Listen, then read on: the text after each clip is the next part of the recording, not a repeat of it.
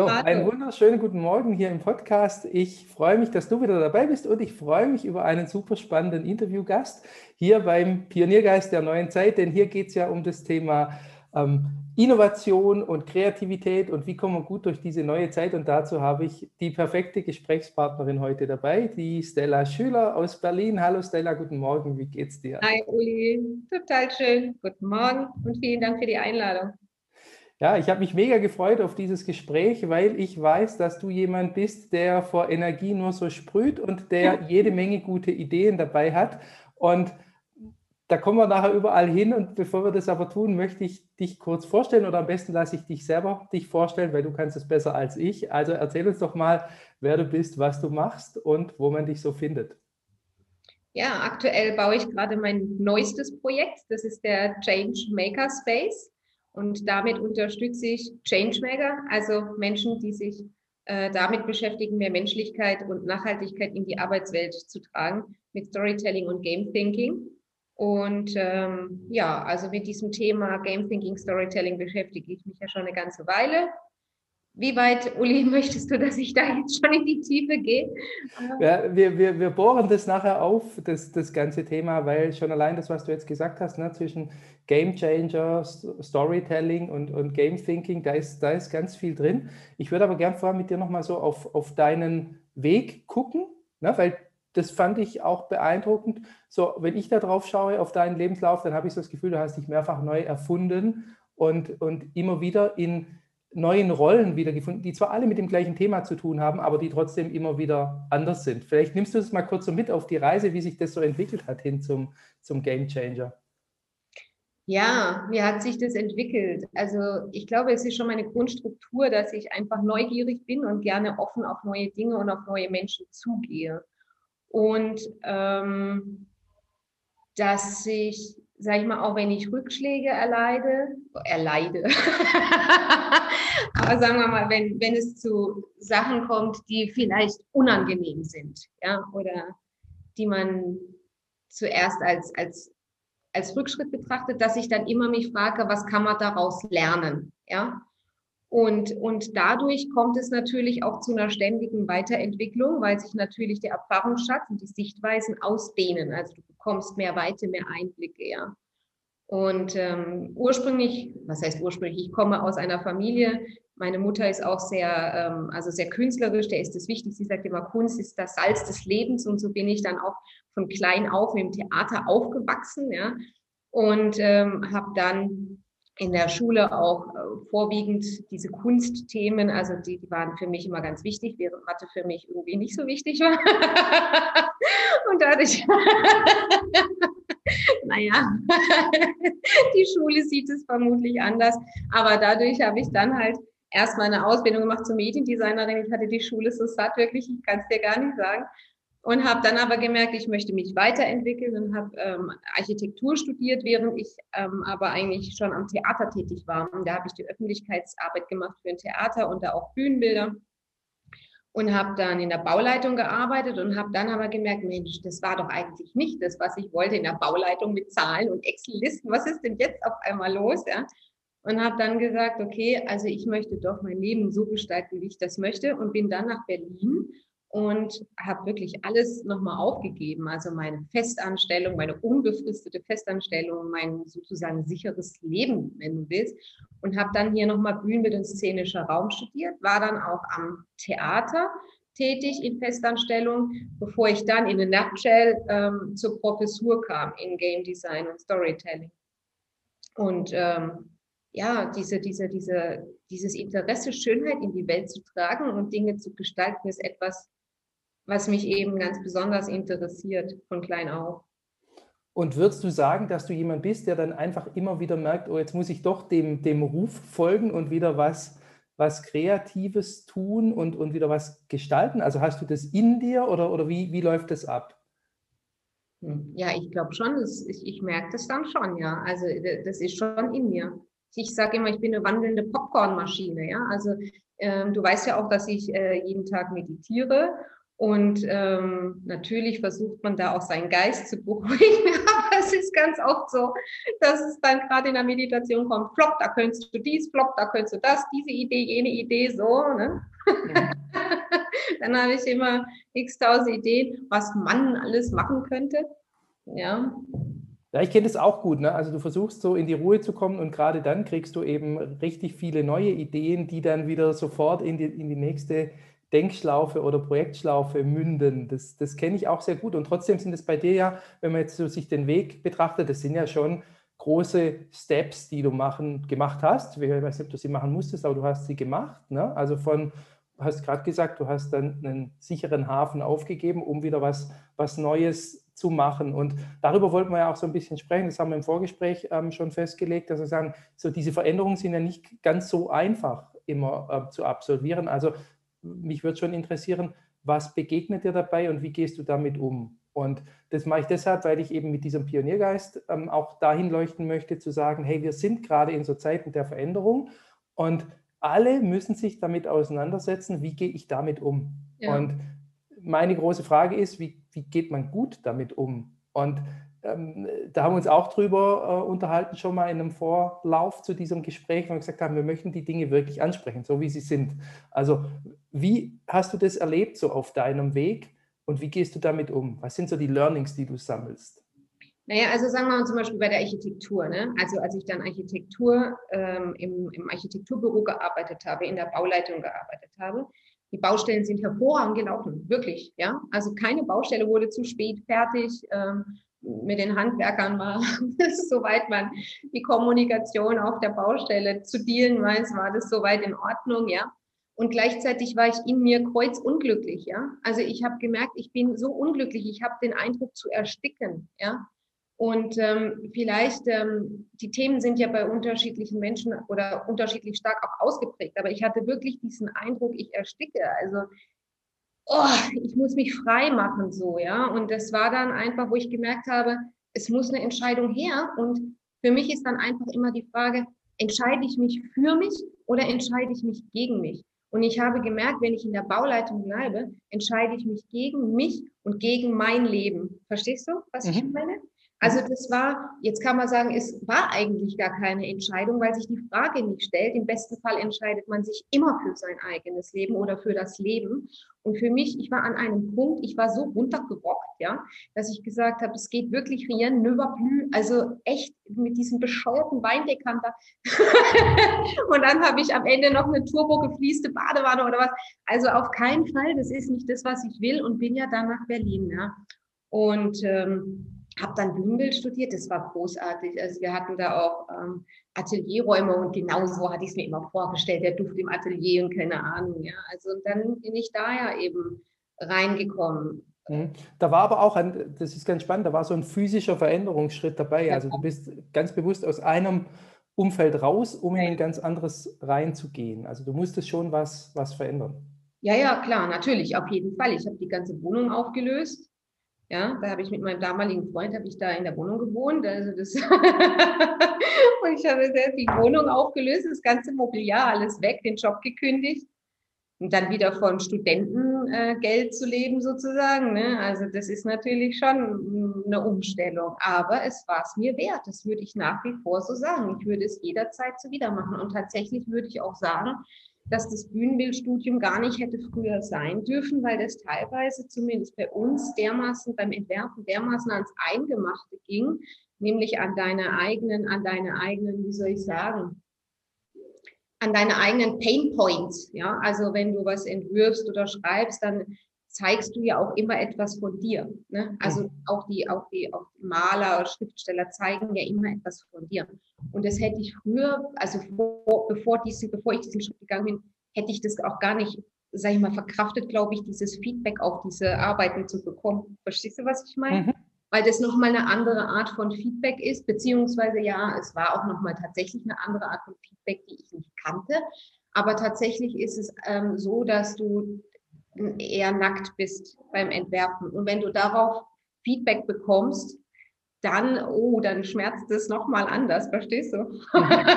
kann, ich, kann ich sehr gut verstehen. Das ist ja irgendwie sogar bei so einem Podcast jetzt so. Ne? Also wenn ich sowas aufsetze, dann habe ich erstens einen Gesprächspartner jetzt wie dich und von dem kriege ich Feedback. Ich kriege aber auch von der Außenwelt Feedback ja, genau. auf. Und das, das ist tatsächlich so ein Entwicklungsprozess auch bei mir, wo ich sage, früher konnte ich vielleicht, hätte ich nicht umgehen können mit gewissen genau. Feedbacks.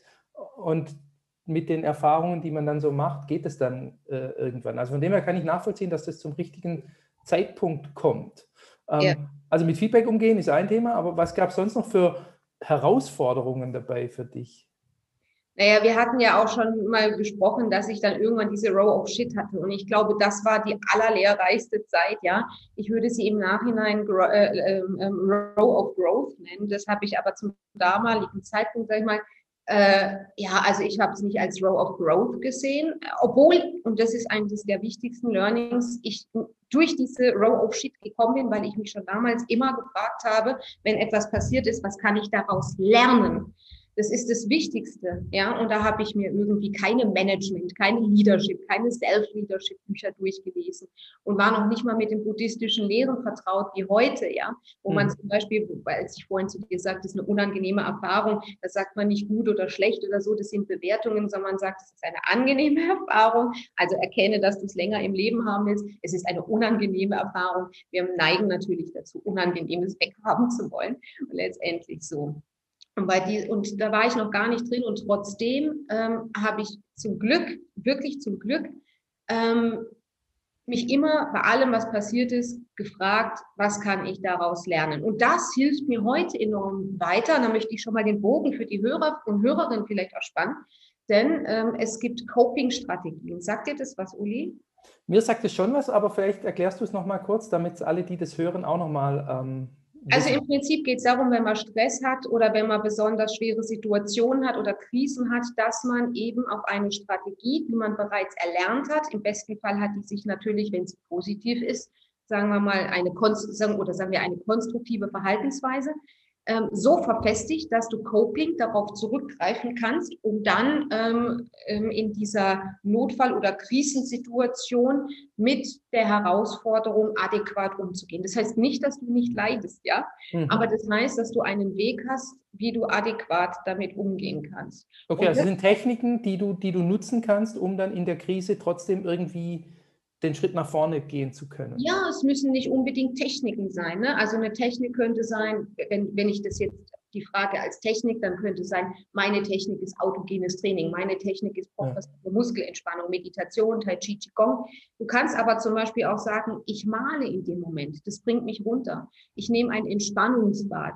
Ähm, ich gehe in die Berge wandern, ich pflanze einen Garten, ich pflanze Radieschen, ja. Ja. Ähm, ähm, sowas, ja. Und es gibt aber auch Coping-Strategien durchaus, die sind ungesund, sage ich mal. Zum Beispiel, ich bin im Stress, da geht erstmal eine Fluppe an, ja. Mhm. Also das kann dir zwar in dem Moment vermeintlich helfen, kurzfristig, ja, aber langfristig muss ich, glaube ich, nicht weiter erklären, dass einen das nicht so weiterbringt. Ja, ja schadet es dir auch. Und, und aber ja. ich, ich würde den Punkt gerne ein bisschen vertiefen, weil das ist so extrem wichtig. Und ähm, wir sind halt nun mal gerade in so Zeiten, die ziemlich ruppig sind und die, die für viele viel Veränderung bedeuten. Und dann ist es eben so, mit nur positiv denken nicht getan, sondern man muss ganz aktiv irgendwie was tun, um mit der Veränderung klarzukommen. Und, und deshalb mhm. fand ich es auch so spannend, genau auf, auf den Punkt reinzuzoomen und zu gucken, hey, was kann man tun? Also wie ging es dir wirklich und was hast du dann wirklich für dich für Systeme oder Techniken oder weiß nicht, Denkweisen entwickelt, die dir dann wirklich helfen, ähm, gerade in so Momenten, die dann mal schwierig waren, wieder weiterzukommen und ja. die, wie du schon gesagt hast, die dir heute helfen, deine Projekte ja. umzusetzen. Die Row of Growth im Nachhinein, die Row of Shit äh, damals. Ja, genau.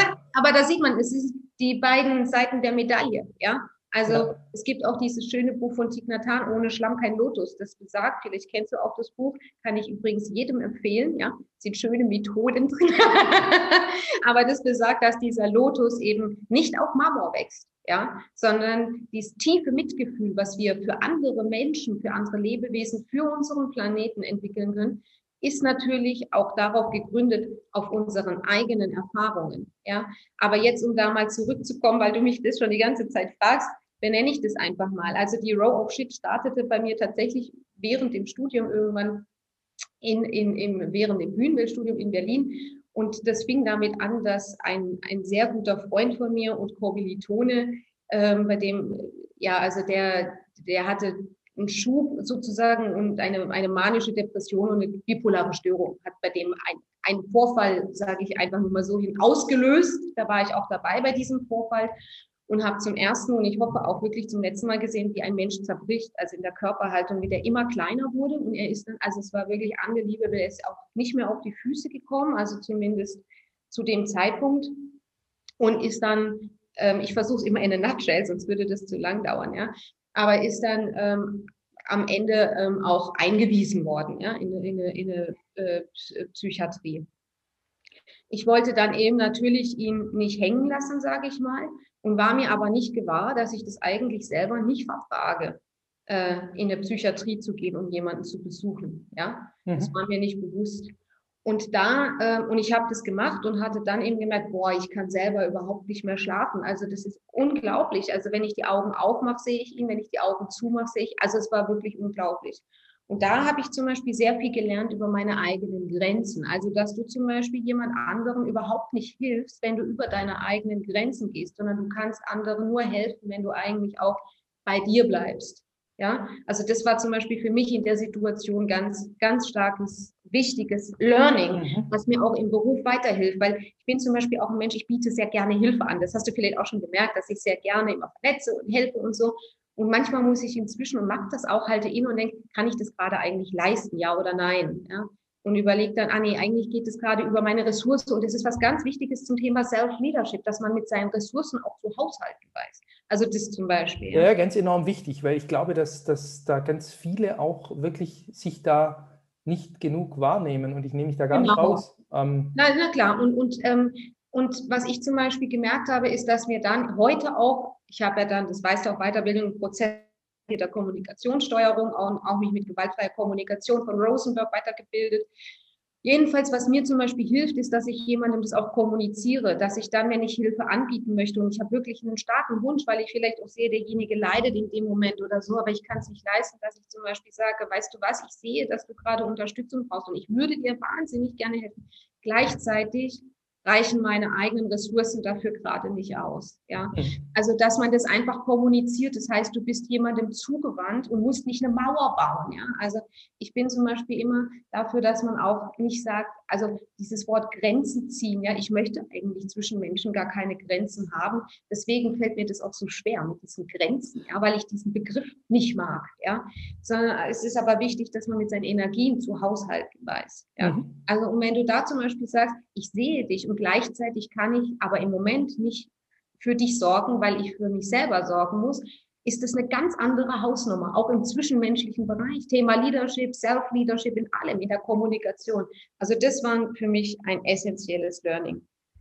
Dann hast du dazu noch Fragen? Nee, ich finde, das geht sehr tief, weil das, das ist so fundamental, weil wir das alle irgendwie ständig brauchen. Ja, natürlich, klar. Und, ähm, man kann das jetzt aus dem privaten Bereich eben sehr gut auch rübernehmen in den beruflichen Bereich, wo das ja in jeder Teamkonstellation oder so auch vorkommt. Genau, und deswegen sprechen wir heute darüber, weil diese Row Shit, die im privaten Bereich war, die macht ja im Prinzip ähm, am Ende auch aus, wie ich mich im beruflichen Kontext ähm, ja, bewege.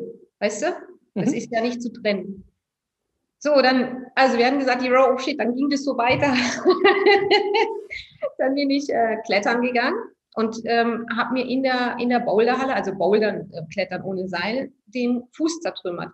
Das Interessante ist, dass ich eigentlich schon einen Tag vorher geahnt habe, dass dieser Unfall passiert. Jetzt kann man sagen, selbsterfüllende Prophezeiung. Es war aber wohl eher Intuition, auch die ich damals nicht gehört habe, die ich damals noch nicht zu handeln wusste, wo ich nicht wusste, was soll das sein. Ich dachte, naja, jetzt, also jetzt kriegst du wirklich einen Schaden. Also also das ist daraus ähm, erstens mal wichtiges Learning, wirklich auf die Intuition, sich damit zu beschäftigen. Ist es Intuition oder ist es, was ist es gerade? Also ein wichtiges Learning. Hm. Vor allem aber, ich habe mir dann in der Halle, es war ein gezielter Sprung, ich bin nicht gefallen, gezielter Sprung aus zwei Meter Höhe, den Fuß verschoben, gesplittert, also gebrochen, verschoben, gesplittert, alle Bänder gerissen. Es war unbelievable, ja. Also einfach kaputt, oh, komplett. Ey, Uli, wirklich, also es ist auch, wenn das noch niemand hatte, ich weiß nicht, ja, aber ich spring da ab und es macht einfach nur Flop. Flop, wie wenn du eine dicke Möhre durchbrichst. Ich gucke runter, der Fuß war weg. Ich dachte, scheiße, was ist hier los? Ja? Und der war so verdreht, dass der nicht mehr an der Stelle war. Und da siehst du, was das Universum, wenn du das so möchtest, was mir für ein Glück geschickt hat. Denn zur gleichen Zeit ist ein Unfallchirurg gebouldert. Der kam und sagte zu mir, pass auf, ich bin Unfallchirurg. Ich rück dir hier vor Ort den Fuß zurecht, wenn du das möchtest. Ich sag dir aber gleich, dass ich das noch nie gemacht habe außerhalb von OP. Man macht das normalerweise unter Vollnarkose und ich sag dir auch, das wird wehtun. und ich dachte, so irgendwie schlimmer geht eigentlich nicht mehr und dachte dann, naja, ich werde schon in Ohnmacht fallen. Ich bin aber nicht in Ohnmacht gefallen. Wieso nicht? Naja. naja, immerhin ist der, der Fuß ist noch dran, glaube ich. Ja, und es war auch gut, weil er sagte dann eben, das hätte die Blutzufuhr zu lange gestoppt weißt du, durch die Verdrehung wäre es weg gewesen, wäre mir Haut, Muskulatur, Nerven, alles abgestorben. Jedenfalls konnte ich dadurch auch sofort operiert werden.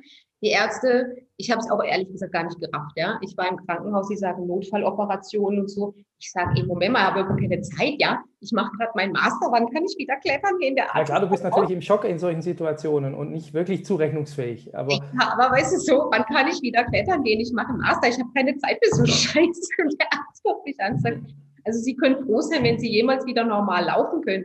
Ich gucke den an, denke, was normal laufen? Was ist denn passiert? Ist mein Fuß noch dran, wenn ich wieder auf? Ich wusste überhaupt nichts. Das war wirklich krass. Jedenfalls bin ich dann ähm, aufgewacht nach der Narkose.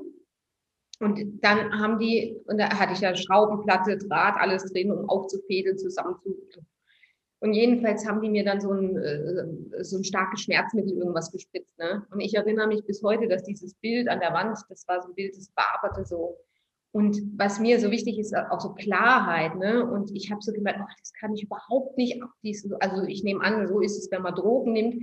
Ich kann es nicht ab, ja. Und habe dann, oh nee, und dann habe ich zu den Ärzten gesagt, dürfen Sie, will ich nicht mehr haben. Und dann haben die gesagt, ja, aber wir haben ja nichts für die Schmerzen, was Ihnen hilft. Und ich gesagt, es ist mir egal, ich will das nicht mehr haben, ich will das nicht haben. Und jetzt kommt das Erstaunliche, Row of Shit, Row of Growth. Dass mein Gehirn, also der Schmerz war unglaublich, wirklich, tatsächlich. Also es war wie wenn der ganze Körper verbrennt, ja. Und mhm. dann hat mein Gehirn Folgendes gemacht. Das hat auf einmal gesagt von selber, der Schmerz ist da, wo er ist, also da darf er sein und es ist okay. Und da darf er sich austoben. Es ist eine schwerwiegende Verletzung. Es ist in Ordnung, dass er da ist, aber alles andere am Körper ist in Ordnung. Und dadurch habe ich den Schmerz auf diese Stelle eingrenzen können, wie wenn er in der Lichtkugel in der Blase ist. Mhm. Und alles hat aufgehört, weh zu tun. Und das hatte zur Folge, dass ich innerhalb von drei Tagen alle Schmerzmittel absetzen konnte, weil ich keine Schmerzen mehr hatte. Und dann haben die Ärzte gesagt, das ist überhaupt nicht gesund, wenn sie keine Schmerzmittel nehmen. Man soll Schmerzen nicht aushalten. Dann habe ich gesagt, ich habe auch keine Schmerzen. Das haben sie mir nicht geglaubt. Die haben mir nicht geglaubt, dass ich drei Tage nach dem OP alle Schmerzmittel absetze. So, weißt du, was da passiert ist? Mein Gehirn, das habe ich aber erst ein halbes Jahr später erfahren, hat automatisch meditiert. Mhm. Ich hatte aber damals keine Meditationserfahrung und ich war auch noch nicht äh, im buddhistischen Glauben verankert. Das heißt, dass mein Körper eine Meditation, eine Selbstheilung, eine, also sich irgendwo angebunden hat, wie auch immer man das nennen möchte, auf jeden Fall von selbst meditiert hat. Okay, also es ist nicht was, was du vorher schon irgendwie als Technik drauf hattest, sondern du das, das hat dein System dann Hättest du mir gesagt, ich weiß noch, eine Freundin hat mal während dem Architekturstudium zu mir gesagt, hey, vielleicht wird dir das mal ganz gut tun, Meditation, Tasse Tee, sag ich, sag mal, bist du behämmert oder was, guck dir mal an, ich setze mich doch nicht auf ein Kissen oder was, ich bin Porsche, verstehst du, also, mhm. also verstehst du, das war, und genau so bin ich auch gebouldert, okay, also ähm, heute manchmal low. okay, also, aber du hast durch diese, durch diese, durch diesen Unfall dann erfahren, was dein mh, hm, mentaler ähm, Bereich in der Lage ist zu leisten, wenn du, wenn du ihn lässt. Ja, genau. Und ich hatte, und dadurch ist zum Beispiel, wenn, wenn ich sage, ich habe diese Erfahrung gemacht, ich habe nicht darüber gelesen und es dann probiert, sondern ich habe gar nichts gelesen und habe das erfahren. Und ich glaube, das macht auch nochmal einen ganz großen Unterschied, weil ich muss nichts glauben. Ich weiß, dass es so ist. Verstehst du, wie ich meine? Ja, du hast die Erfahrung gemacht und bist deshalb sicher, dass es so ist. Ja, also weil ich habe dann ein halbes Jahr später durch Zufall einen Artikel über Meditation in die Hand bekommen und habe dann eben gemerkt, krass, mein Gehirn hat automatisch meditiert. Ne? Und übrigens hat es dazu geführt, dass ich meinen Master ohne eine Verlängerung einzureichen gemacht habe und den auch präsentiert habe, auf beiden Beinen stehen. Hm. Und der Unfall war am 25. April 2012, ein Datum, was ich nicht vergessen werde, Datum des Erwachens. Und habe dann im Juli 2012, also denkt, wie wenig Zeit, auf beiden Beinen stehend, ohne Krücken, mein Master präsentiert. Hm. Ja, be erstaunlich beachtlich, ähm, was dann, was, was eben auch unsere Gedanken oder unser, vielleicht auch die Gedankenstille zu leisten imstande ist ja, und was man daraus machen kann. Würdest du jetzt sagen, also bei dir, jetzt hat ja nicht jeder einen Unfall beim Bouldern, ne? ähm, ja, kann man sich so, solches Wissen auch aneignen oder muss man es erfahren? Also, Na, erfahren, Frage, auf, erfahren musst du es auf jeden Fall. Okay, alleine nur Wissen in einem Buch wird dich nicht weiterbringen. Erfahren musst du es auf jeden Fall, aber es muss nicht jedes Mal schmerzhaft sein. Und da kommen wir zu diesen Gaming-Strategien. Weil es gibt übrigens ja nicht nur posttraumatische Belastungsstörungen, sondern auch posttraumatisches Wachstum. Ja? Und das bedeutet, dass du zum Beispiel auch eine Challenge, die du dir selber setzt, ähm, also die hast du. Und in dem Moment, wo die groß ist, also du musst zwar noch dran glauben, dass du es schaffst, aber ja, also in einem richtigen Maß natürlich von der Schwierigkeit. Aber wenn du die dann geschafft hast, dann entsteht dieses posttraumatische Wachstum. Also das heißt, du musst nicht jedes Mal einen schweren Unfall oder irgendeinen Schicksalsschlag haben, um davon, von diesem mhm. posttraumatischen Wachstum profitieren zu können. Jedoch musst du dich challengen. Okay, das also heißt, du suchst du dir, um es zu übersetzen, du suchst dir eine Herausforderung ja. und versuchst eben die zu bewältigen und genau. in dem Moment, wo du sie bewältigst, auch wenn das vielleicht eine Weile dauert oder anstrengend ist oder, oder, oder vielleicht auch schwierig, ja. In dem Moment, in dem du sie bewältigt hast, erfolgt dieses Wachstum oder vielleicht auch schon während des Prozesses. Wachstum, ja, dieses Wachstum, genau. Das nennt man dann auch postekstatisches Wachstum. Mhm. Also du musst aus deiner Komfortzone raus. Und wenn du jetzt überlegst mit der Architektur, wo ich meine Wohnung alles, natürlich ist es in gewisser Weise postekstatisches Wachstum. Hey, sag mal, also wer, wer macht das gerne zu wissen, okay, jetzt lebe ich mal wieder von 500 Euro, ja?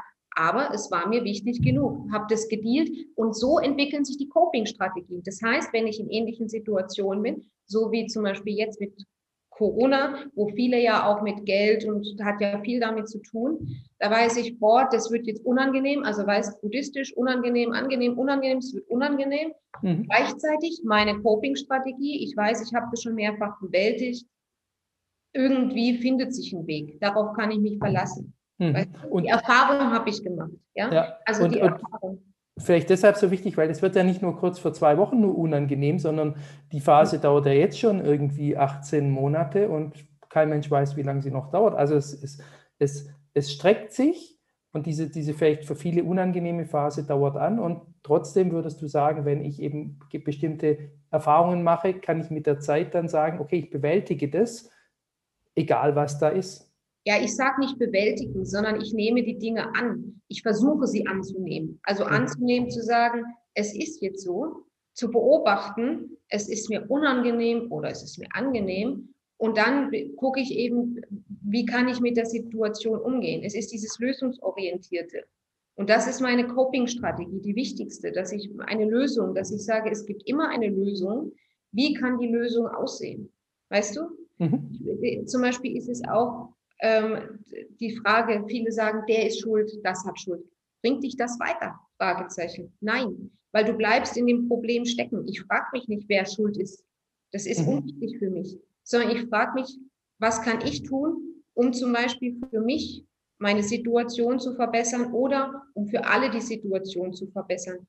Und ich habe halt einfach, ich weiß auch nicht, das kann ich dir nur nicht beantworten, schon immer so gedacht, ich finde es so interessant, die Mama hat in mein Kindertagebuch geschrieben, da war ich ein Jahr alt oder so. Ich konnte schon mit zehn Monaten laufen übrigens, ja. Und jedenfalls hat sie, ja, ja. Damals schon unstoppable. Ich sag's dir, ehrlich, mit zehn Monaten, ja. Jedenfalls ähm, beschreibt sie da eine Situation, da war ich ungefähr ein Jahr alt, bin gerannt, ne? bin hingefallen in Brennnesseln rein, weißt du, auf Asphalt, aber bin irgendwie gekugelt in Brennnesseln rein.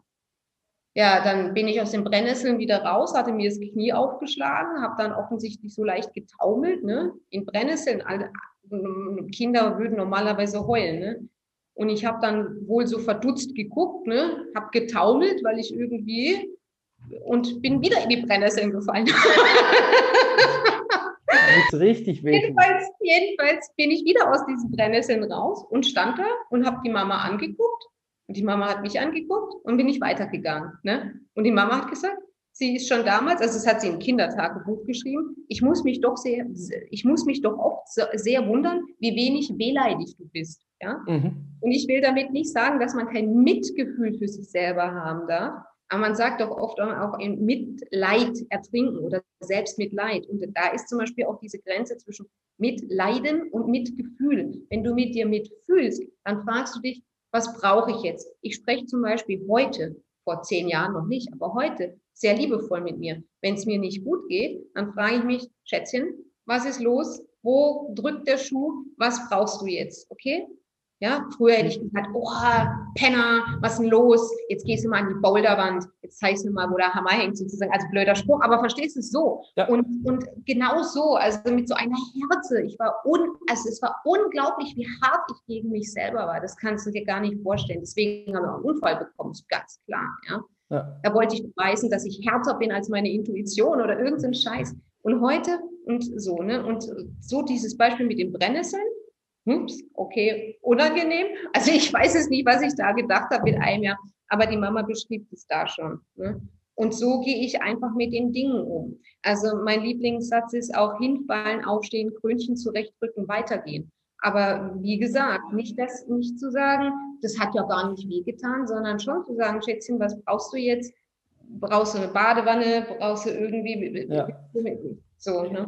Ich glaube auch, ich glaube, das ergänzt den Satz dann nochmal, dieses Hinterfragen, okay, was lerne ich draus und was brauche ich jetzt, damit ich, damit ich gut weitermachen kann. Genau. Ähm, ich würde mal gerne den Bogen spannen, weil du hast gerade schon so ein bisschen angerissen zum, zum, zum Gaming und, und, und, und Game Thinking, ähm, wo ja auch diese Qualitäten eine, eine Rolle spielen. Vielleicht kannst du mal ganz kurz umreißen, worum es beim Game Thinking geht. So habe ich dich nämlich kennengelernt über das Thema und ich fand es damals schon extrem spannend, weil du jetzt gleich eine Parallele wahrscheinlich schlägst zwischen World of Warcraft und, ähm, wie soll ich sagen, gut Projekte umsetzen. Äh, erklär uns doch mal, was, ist, was, was, was, was hat es mit dem Game Thinking auf sich und, und wie gehst du damit um, beziehungsweise wie kann man das einsetzen, wie kann man es nutzen? Mhm.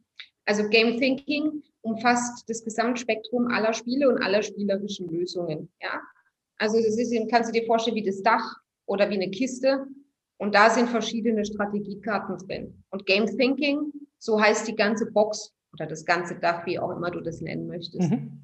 Und darunter ordnen sich analoge Spiele, virtuelle Spiele, ähm, Serious Games, ähm, natürlich auch Gamification. Also diese ganze Bandbreite, die ordnet sich unter, denn es geht im Prinzip darum, Games oder eben diese Strategien, diese Mechaniken zu nutzen, um zum Beispiel Veränderungsprozesse ähm, zu steuern, zu begünstigen. Ja, weil wir haben ja eben schon viel gesprochen über Erfahrungen. Du hast gesagt, muss man das wissen oder ich weiß nicht mehr, wie genau deine Frage war, muss man das wirklich selber erleben? Und ich sage ganz klar, ja, du musst es selber erleben, aber nicht immer schmerzhaft erleben. Ja. Das habe ich nicht gesagt und mein, mein, meine ich auch nicht. Und das kannst du natürlich in Games, weil du kannst dich extrem challengen.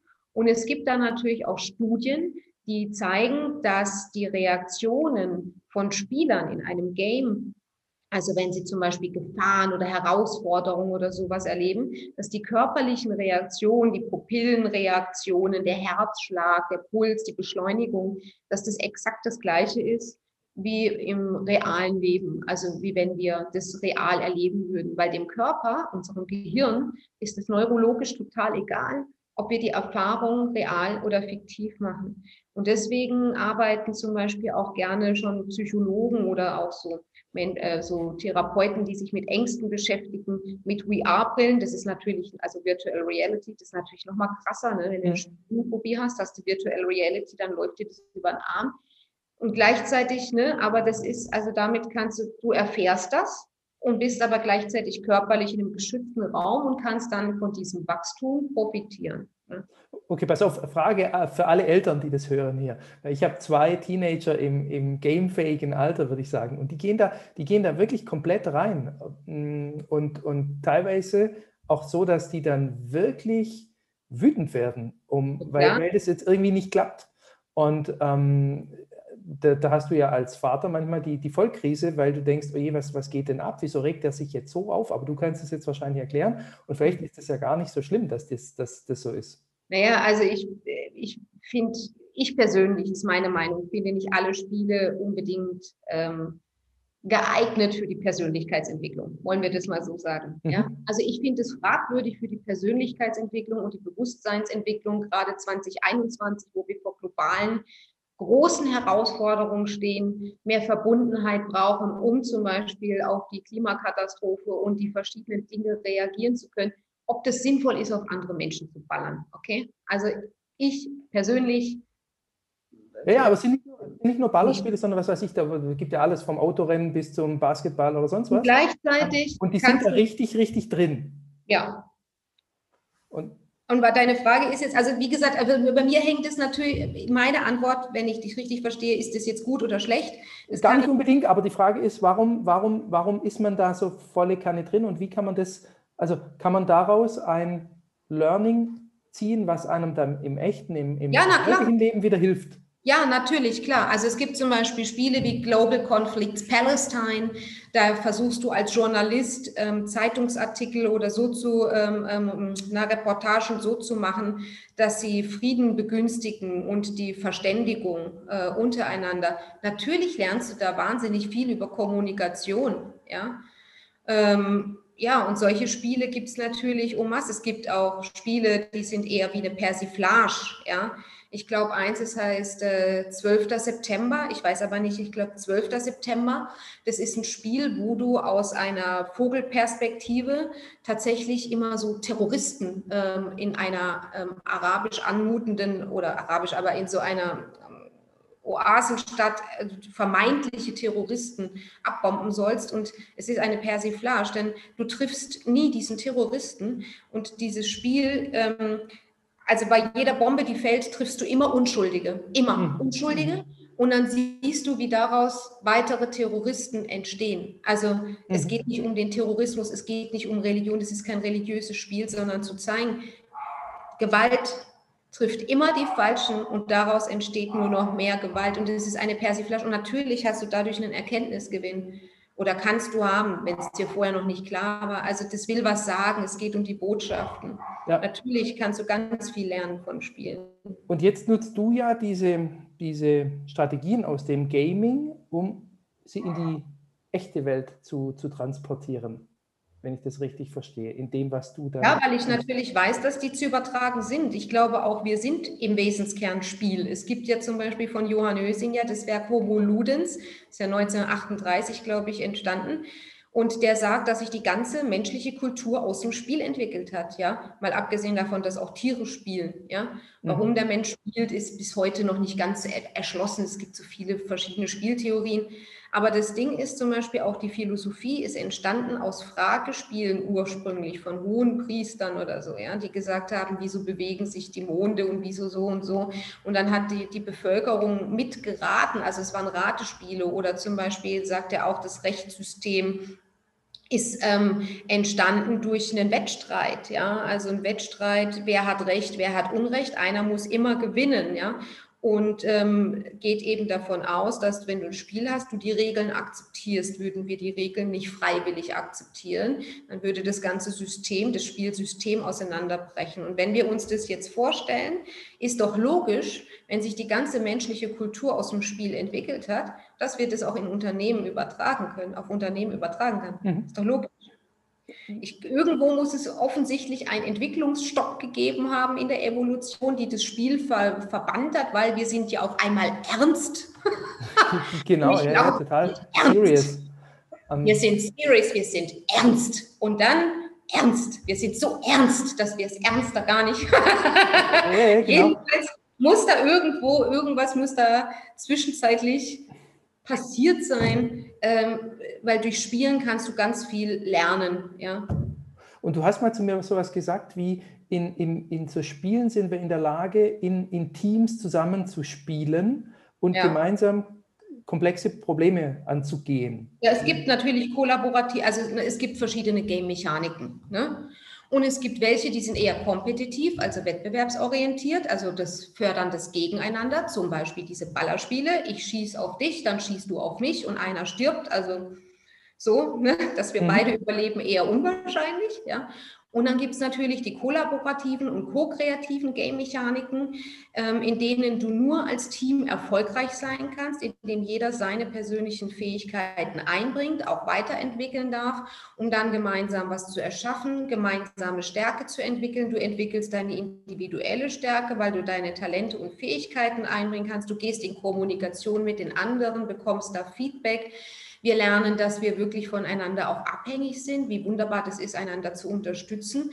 Und dass diese Mechaniken, ich habe es ja vorhin gesagt, das Gehirn trennt nicht zwischen Fiktion und Realität, zeigen sich dann auch im wahren Leben. Und auch da gibt es eben Studien, die sagen, dass Gamer, die sehr viel soziale Spiele spielen, und es gibt soziale Spiele oder kreative Spiele, dass die auch im wahren Leben kreativer sind. Warum? Da kommen wir wieder zu den Coping-Strategien, weil sie das im Spiel gelernt haben. Die haben das gelernt. Die haben das gelernt, dass wenn ich zum Beispiel meinem Nachbarn äh, sozusagen in seinem Vorgarten im Spiel die Blumen gieße, weil er sagt, ich bin jetzt da zwei Wochen nicht da, dass der sich freut und sagt, weißt du was, ich habe dir was mitgebracht sozusagen. Mhm. Mhm. Und die haben damit so positive Erfahrungen gemacht, dass sich innerhalb von Spielen Coping-Strategien, also durch Spielen Coping-Strategien entwickeln können. Ja, ja ex extrem spannend. Und das überträgst du jetzt praktisch in, in die Businesswelt und auch in dein eigenes Business. Und jetzt schlage ich den Bogen zu deinem neuesten Projekt. Ähm, da packst du das Ganze jetzt nämlich äh, wieder auf eine digitale Plattform, so wie ich es verstehe. Erzähl uns doch mal kurz, was es damit auf sich hat und wie das funktioniert. Ja, also jetzt in den nächsten Wochen launche ich dann den Change Maker Space.